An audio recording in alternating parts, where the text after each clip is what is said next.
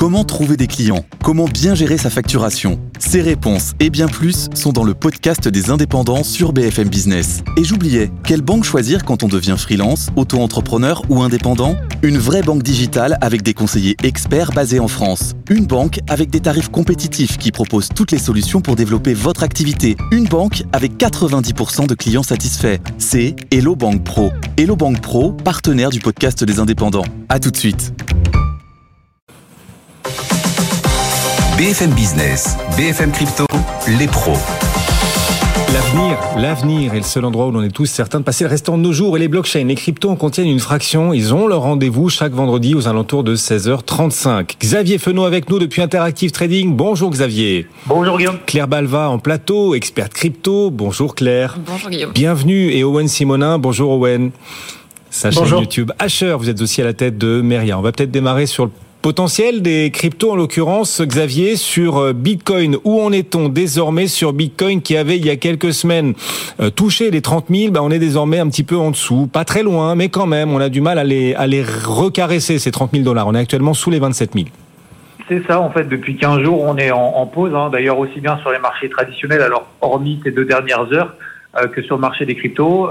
on tourne autour donc des 27 000 dollars sur le Bitcoin, 1800 dollars sur l'Ether. Et c'est grosso modo la même chose sur l'ensemble des altcoins. Si on regarde la capitalisation totale, qui tourne autour des 1080 euh, milliards de dollars. Il y a quelques décalages ici et là, mais ce sont euh, souvent des feux de paille. Alors techniquement, on reste quand même en tendance haussière depuis le début de l'année, hein, même si ça s'effrite semaine après semaine. 60% de hausse quand même sur le Bitcoin, on était à 80% fin avril, 50% sur l'Ether, on était à 70, 70%. 25 euh, 000 dollars sur le Bitcoin, c'est le gros niveau technique à ne pas enfoncer pour remettre en cause cette dynamique haussière. 1700 dollars sur Ether à ne pas enfoncer. Alors, à quel moment est-ce que l'enthousiasme reviendrait? Si on devait passer au-dessus des 28 000 dollars sur Bitcoin, 1900 dollars sur l'Ether, ça, ce sont mes niveaux d'alerte pour ces prochains jours. Euh, peut-être avec l'enthousiasme qu'on connaît là depuis quelques heures, peut-être que ça réveillera aussi le marché des crypto-monnaies ce week-end. En attendant, patience, la volatilité est faible, les volumes aussi, ce qui nous donne en fait des wallets euh, actifs sur le Bitcoin qui sont au plus bas depuis des mois. Donc voilà, rien de grave pour le moment. Passons l'épisode du plafond de la dette américaine. Hmm. Confirmons, semaine prochaine le dynamisme des marchés traditionnels qu'on a aujourd'hui. Et ça relancera probablement bah, la, volonté des investisseurs de se remettre en mode risk-on sur le marché des crypto-monnaies. Sur l'Ether, vous voyez des tendances similaires. On est à 1832 dollars en ce moment pour un Ether. Oui, alors sur les terres, hein, même chose. Donc on tient euh, les 1700 dollars pour le moment. On reste toujours dans une dynamique haussière depuis le début de l'année. Même s'il y a une pause depuis 15 jours, ça ne veut pas dire que lorsqu'on a une phase de latérisation, que c'est forcément mauvais signe. On reste vraiment dans cette dynamique. Et encore une fois, il faudra passer au-dessus des 1900 dollars pour relancer une dynamique et retrouver les 2100 dollars les plus annuels. Et on rappelle que les cryptos sont bien sûr de la diversification hein, pour ceux qui veulent y investir. On rappelle que l'argent est un excellent esclave, mais un bien mauvais maître. Merci de nous avoir accompagnés aujourd'hui, Xavier Fenot, pour Interactive Trading. Tiens, on va évoquer la polémique Ledger, les hardware wallets ont beaucoup fait parler, c'est vrai, ces derniers jours. Ledger a choisi de reporter la sortie de son service Ledger Recover. Ledger a-t-il été trop léger sur ce nouveau service. Pourquoi ce report et pourquoi faire, Owen?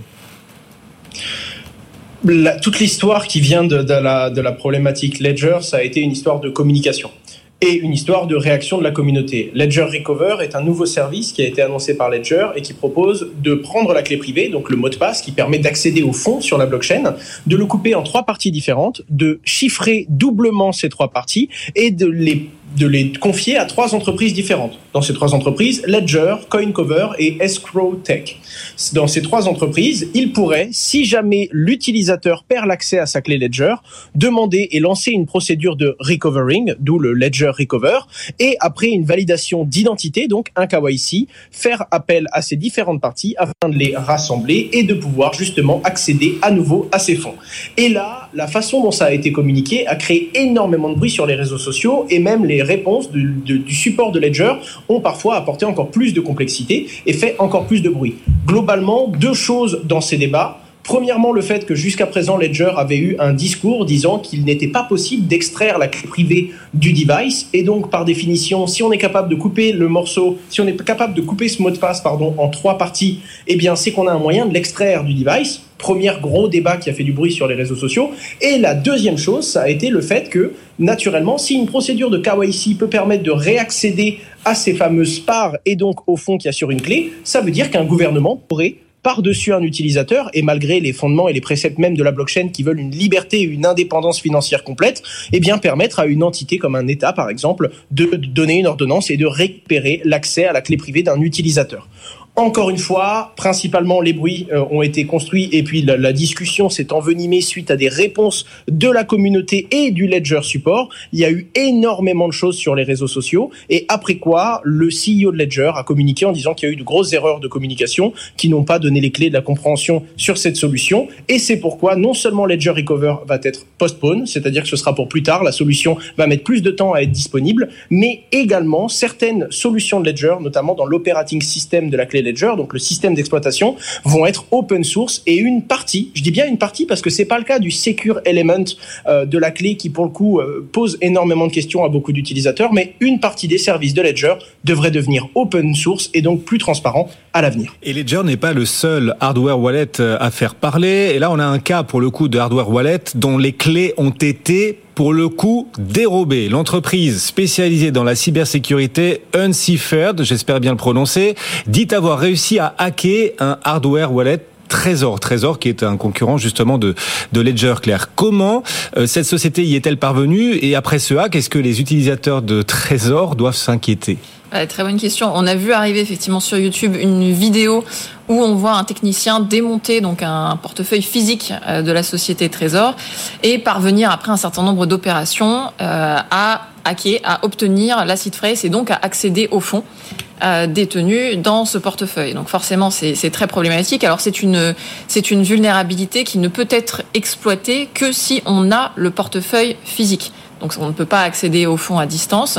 Euh, mais c'est aussi une vulnérabilité qui ne peut pas être réparée simplement par euh, une mise à jour logicielle, par exemple. Donc si Trésor, euh, l'entreprise qui produit ces portefeuilles, veut réparer cette vulnérabilité, il faudrait rappeler l'ensemble des portefeuilles physiques et effectuer un certain nombre d'améliorations. Hmm. Donc évidemment, ça pose question. Alors Trésor a réagi en expliquant que c'était une vulnérabilité qui rejoignait une autre vulnérabilité qui était connue. Euh, donc apparemment, ils avaient connaissance de cette potentielle faille, mais euh, que pour l'exploiter, il fallait non seulement des connaissances extrêmement sophistiquées, mais aussi un équipement technique de pointe. Donc ce n'est pas à la portée de n'importe qui de pouvoir simplement euh, vous prendre votre portefeuille trésor et puis récupérer les fonds qu'il y a dedans. Néanmoins, même si cet argument est vrai, je suis pas sûr qu'il soit complètement suffisant pour les personnes qui ont acheté un portefeuille trésor et qui potentiellement ont des fonds importants dessus. Donc tout ça rappelle quand même qu'il y a un enjeu de cybersécurité énorme sur ce type de portefeuille, non seulement pour les portefeuilles destinés aux particuliers, mais aussi pour tous les acteurs de la custody qui fournissent des solutions aux plateformes.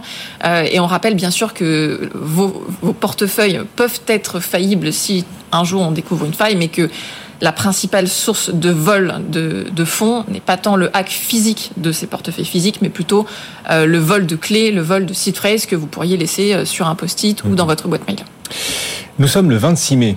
Quand on parle de pont à 26 mai, tout le monde, enfin toute personne normale pense, au week-end prolongé. Voilà, il y en a plein en plus en ce mois de mai 2023. Oui, mais dans l'univers crypto, on fait jamais les choses comme ailleurs. Quand on parle de pont dans l'univers crypto, bah, on pense au bridge. Oui, parce que dans ce monde multi-chain, il faut des outils pour basculer les fonds d'une blockchain à une autre. Et c'est comme ça que la communauté crypto raisonne et réfléchit quand on lui parle de pont. Les bridges servent effectivement à basculer d'une blockchain à une autre dans cet univers. L'un de ces bridges rencontre actuellement des soucis, en espérant qu'il pas d'ailleurs ce bridge, ce pont par s'effondrer. Owen, quelles difficultés ce bridge est-il en train de rencontrer et quelles pourraient en être les conséquences? Eh bien, simplement, ça fait plus de six jours que personne ne peut traverser. Le bridge multi-chain ne permet plus, justement, de transférer des assets et depuis plus de six jours, des fonds y ont été envoyés mais ne sont pas arrivés sur la blockchain de destination. Et ça pose plusieurs problèmes. Dans un premier temps, l'équipe a communiqué en disant que c'était un update qui allait être fait sur les différents nœuds euh, du réseau et que ça prenait un petit peu de temps à être mis en place. Rapidement après, ils ont recommuniqué en disant qu'en fait non, c'était un problème qui était un cas de force majeur et pour le coup, ils n'avaient pas de délai à annoncer et ils ne savait pas à quel moment ça allait être résolu. Mais il y a encore quelques petites histoires et quelques petites rumeurs, toujours sur les réseaux sociaux, qui arrivent et qui viennent complexifier encore plus la situation et même faire paniquer certains investisseurs. Premièrement, des rumeurs comme quoi l'équipe même de Multichain aurait été partiellement arrêtée, donc une partie des membres de l'équipe, par les autorités chinoises. Mais c'est pas tout. Ah. La fondation Phantom, Phantom qui est un layer one, qui est une blockchain assez connue dans l'écosystème, euh, est une blockchain qui est très proche de Multichain parce qu'une grosse partie des actifs numériques qui sont dans ce pont le pont de multi-chain, sont des actifs qui vont justement vers la blockchain fantôme. À peu près 40% de la liquidité, 40% hein, des 1,8 milliards de dollars sur ce pont sont à destination et sont en lien avec l'écosystème fantôme. La particularité, c'est que la fondation, la fondation fantôme elle-même a retiré de la liquidité de ce pont. Ça a posé énormément de questions. Beaucoup de gens se sont dit pourquoi vous vous retirez? Et ils ont précisé, notamment André Cronge, le créateur de Fantôme, a précisé que dans le doute, tant qu'on est sur un pont qui n'est pas forcément stable et qu'on n'a pas de visibilité, autant retirer de la liquidité. La particularité, et ce qui fait encore plus parler, c'est qu'André Cronge, le créateur du coup de la blockchain Fantôme, est également la personne qui, à l'origine, avait créé ce pont le pont multi-chain. Et donc, quand on voit l'ancien créateur d'une solution qui utilise sur sa blockchain principale une grosse partie de ses outils et de sa liquidité retirée, ça veut peut-être dire que le problème de multi-chain n'est pas prêt de se résoudre et qu'il est peut-être plus grave que ce que certains veulent le laisser euh, sous-entendre. Et il va falloir euh, le suivre. C'est une petite alerte que vous lancez. En tout cas, sujet à suivre. Effectivement, on aura l'occasion d'y revenir dans les pros des cryptos. C'est un voyage chaque semaine, les pros des cryptos. Bien sûr, une machine à condenser le temps. 25 minutes de crypto condensé en 25 minutes. Une semaine de crypto condensée en 25 minutes. Et un voyage aussi dans le monde entier. Il se trouve que Hong Kong pourrait devenir un hub mondial de l'industrie. On en parlera dans un instant. Juste avant, quand même, un petit mot de Binance puisqu'on a eu une enquête de Reuters ces derniers jours sur Binance qui lance de nouvelles accusations vis-à-vis du géant. Oui, alors c'est pas la première. Il euh, faut quand même dire que cette enquête se base principalement sur des témoignages qui sont des témoignages anonymes. Donc on attend quand même euh, un certain nombre de preuves pour euh, pour étayer cette enquête. Mm. Mais les accusations contre Binance disent tout simplement que Binance aurait mélangé les fonds, les dépôts de ses clients avec les fonds de l'entreprise dans les années 2020-2021 alors pourquoi c'est grave? Notamment parce qu'on a vu euh, avec la chute d'FTX à quel point il était crucial pour une plateforme de ne pas mélanger euh, les fonds, les dépôts des clients avec les fonds d'entreprise, puisque si l'entreprise va mal, elle doit quand même être en mesure de rembourser tous ses clients. Euh, et donc là, ce qui se passe, c'est que Binance réagit en disant mais pas du tout, ce n'est pas ce qui s'est passé. En réalité, ce n'était pas des dépôts de nos clients, c'était des achats de notre stablecoin, le BUSD. Euh, et donc là, on commence à avoir un débat sur comment étaient présentés réellement ces achats euh, auprès des clients? Est-ce qu'on leur a présenté ça comme des achats? Est-ce qu'on leur a présenté ça comme des dépôts? Euh, Et donc là, on commence à avoir tout un débat de, de, de sémantique et sur la manière dont Binance a exactement géré ses, comptes bancaires. Mais ce qu'il faut retenir de tout ça, c'est que Binance est très scruté aujourd'hui depuis la chute d'FTX parce qu'on s'est rendu compte de toutes les dérives qu'il pouvait y avoir dans ces plateformes d'échange et aussi parce que Binance a atteint un statut d'hyper dominance en fait euh, sur ce marché euh, et donc il est absolument crucial que Binance ait un fonctionnement euh, qui soit le plus rigoureux possible pour se prémunir d'éventuels euh, problèmes de, gestion financière ou de problèmes techniques euh, pour que tous les investisseurs soient en sécurité. Mhm. effectivement. Bon, à voir effectivement si cette enquête est étayée et si les choses vont encore un peu plus loin. Euh, je parlais de Singapour, je me suis trompé, c'est Hong Kong qui est en train de... oui, pardon. c'est pas très loin, mais enfin bon, c'est quand même... ouais, il y a au moins 2000 km d'écart à mon avis quand même entre les deux. Donc on est en tout cas dans cette zone du monde, on est en Asie et c'est bien Hong Kong qui pourrait devenir un hub mondial de l'industrie crypto. Hong Kong qui avance en matière de régulation. Quelles actions est-ce qu'Hong Kong a entrepris prise, Claire, pour permettre l'accès de ses résidents aux cryptos Alors, ce qui est intéressant, c'est qu'Hong Kong avait pris des, mesures très, euh, très strictes et plutôt anti-crypto, en fait, fin 2020. Euh, ils avaient notamment euh, restreint le trading de crypto aux investisseurs professionnels. C'est-à-dire que si vous étiez un particulier, vous ne pouviez pas faire du trading de crypto-monnaie. Euh, sauf que bah, ça, évidemment, euh, ça avait eu des conséquences pas très positives pour l'industrie crypto à Hong Kong. Donc, on avait des plateformes comme Crypto.com qui avaient quitté Hong Kong, qui étaient partis à Singapour. Mmh. Euh, et c'était assez paradoxal parce que l'adoption des cryptos à Hong Kong est très élevée. Il y a même une enquête de Visa qui disait qu'un tiers des résidents à Hong Kong possédaient des crypto-monnaies. Donc, c'était très étonnant de... Malgré ou à cause de la Chine, oui. Alors, on ne sait pas exactement pourquoi. Hein, c'est toujours pareil, mais on peut effectivement conjecturer que voilà, la Chine ayant interdit les cryptos et puis Hong Kong étant un pays, euh, mm. euh, je pense où peut-être le public investit particulièrement dans les actifs financiers. Voilà, il y avait beaucoup de détention de crypto. Donc là, ce qui se passe, c'est que le régulateur euh, à Hong Kong a décidé finalement de faire comme beaucoup de régulateurs sur la planète et d'établir un cadre tout simplement pour les acteurs crypto qui rappelle en partie le cadre européen puisque les plateformes pourront venir s'installer à Hong Kong mais devront demander une licence avec un certain nombre d'exigences, notamment par exemple un capital minimum, euh, l'interdiction d'avoir recours à des airdrops pour inciter à l'investissement. Euh, et le trading, pour le coup, sera autorisé désormais pour les particuliers. Donc la réglementation entre en vigueur le 1er juin et ça va être intéressant de voir si des plateformes vont désormais aller s'implanter à Hong Kong euh, puisqu'on le sait désormais, euh, une stabilité réglementaire est très attractive, principalement pour les gros acteurs. Et une bataille, en l'occurrence, d'attractivité entre Hong Kong et Singapour. Bataille qui se confirme. Owen, toujours avec nous. Owen, toujours influenceur également. On est d'accord, hein? Je vous pose la question toutes les semaines. Toujours, toujours. et, et, et d'autant plus heureux que les choses sont en train d'évoluer dans le bon sens pour euh, l'avenir des influenceurs en crypto? Tout à fait. Alors, comme on le sait, il y a une proposition de loi qui a été faite pour encadrer le monde de la crypto-monnaie, euh, enfin pour encadrer, pardon, le monde de l'influence, pas uniquement l'influence crypto, mais l'influence au sens large dans tous les domaines et dans tous les secteurs. Proposition de loi qui a été votée par l'Assemblée nationale et qui en l'occurrence sur les crypto-monnaies, était plutôt punitive, puisqu'elle n'autorisait la promotion que de projets agréés PSAN, et il n'en existe aucun. Donc elle interdisait tout simplement la promotion de crypto-monnaies sous la définition d'influenceur, mais je rappelle qu'un influenceur peut être un créateur de contenu comme je le suis sur YouTube, une personne qui fait des posts sur Instagram, un média qui réalise des articles et qui publie à la fois sur des réseaux sociaux ou même sur son propre site, ou encore un journaliste qui va décider de d'écrire des articles sur LinkedIn et qui va avoir une base d'audience suffisamment large pour être considéré comme un influenceur. C'était donc très très large. La particularité, c'est que là, le, Sénat a fait une proposition, c'est-à-dire qu'ils ont amendé, ils ont proposé des amendements qui viennent élargir le spectre toujours encadrant, c'est-à-dire qu'on ne peut pas faire la promotion de n'importe quel produit et de n'importe quoi, mais on peut, à partir du moment où l'entreprise est enregistrée PSAN, donc quand elle est enregistrée auprès de l'autorité des marchés financiers, ou que ce soit une entreprise crypto en lien direct ou indirect avec la crypto-monnaie, mais qui n'a pas, selon le sens de la loi, à être enregistrée auprès de l'autorité des marchés financiers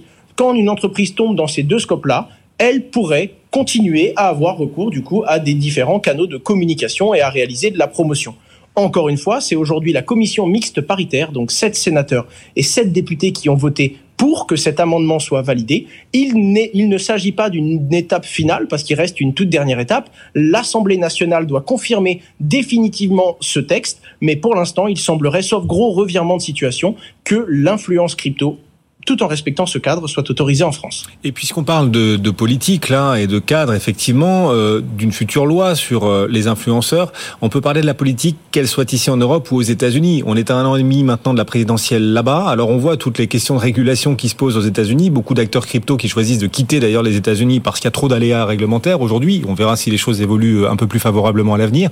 Et ça dépendra peut-être aussi euh, du choix que feront les Américains à la présidentielle. Il se trouve que l'un des candidats côté républicain, Ron DeSantis, qui est sorti du bois cette semaine, qui a annoncé sa candidature face à Donald Trump, Ron DeSantis est un soutien actif, en tout cas explicite, au Bitcoin. Il est Bitcoin, il est plus que Bitcoin compatible, il est euh, Bitcoin convaincu. Enfin, comment est-ce qu'on on voit Ron DeSantis alors, Bitcoin compatible, oui. Bitcoin convaincu, je ne sais pas. Hein. C'est vrai qu'on peut lire partout qu'il est pro-Bitcoin. En fait, il s'est simplement montré défavorable à une interdiction du Bitcoin. Euh, en disant qu'il ne voulait pas aller contrôler euh, les hmm. Américains qui investissaient dans Bitcoin.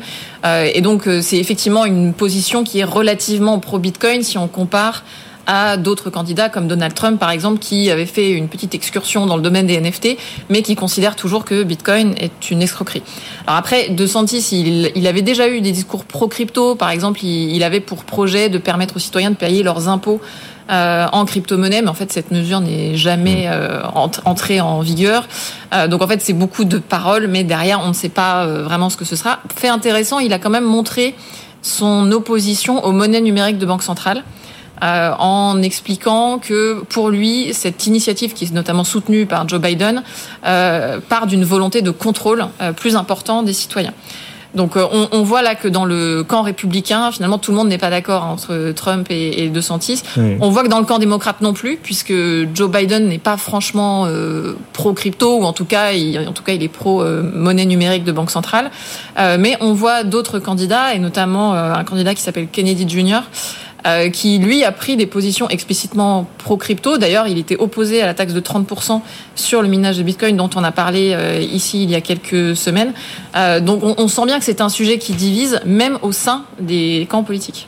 Effectivement, il nous reste 30 secondes. On peut parler aussi de la blockchain Bitcoin quand même, qui a vu apparaître beaucoup de NFT, des nouvelles cryptos aussi ces dernières semaines. Deux personnages, Owen, deux personnages connus de l'univers veulent carrément casser le Bitcoin désormais et, pour son bien. C'est ce qu'ils expliquent. Quels sont leurs arguments?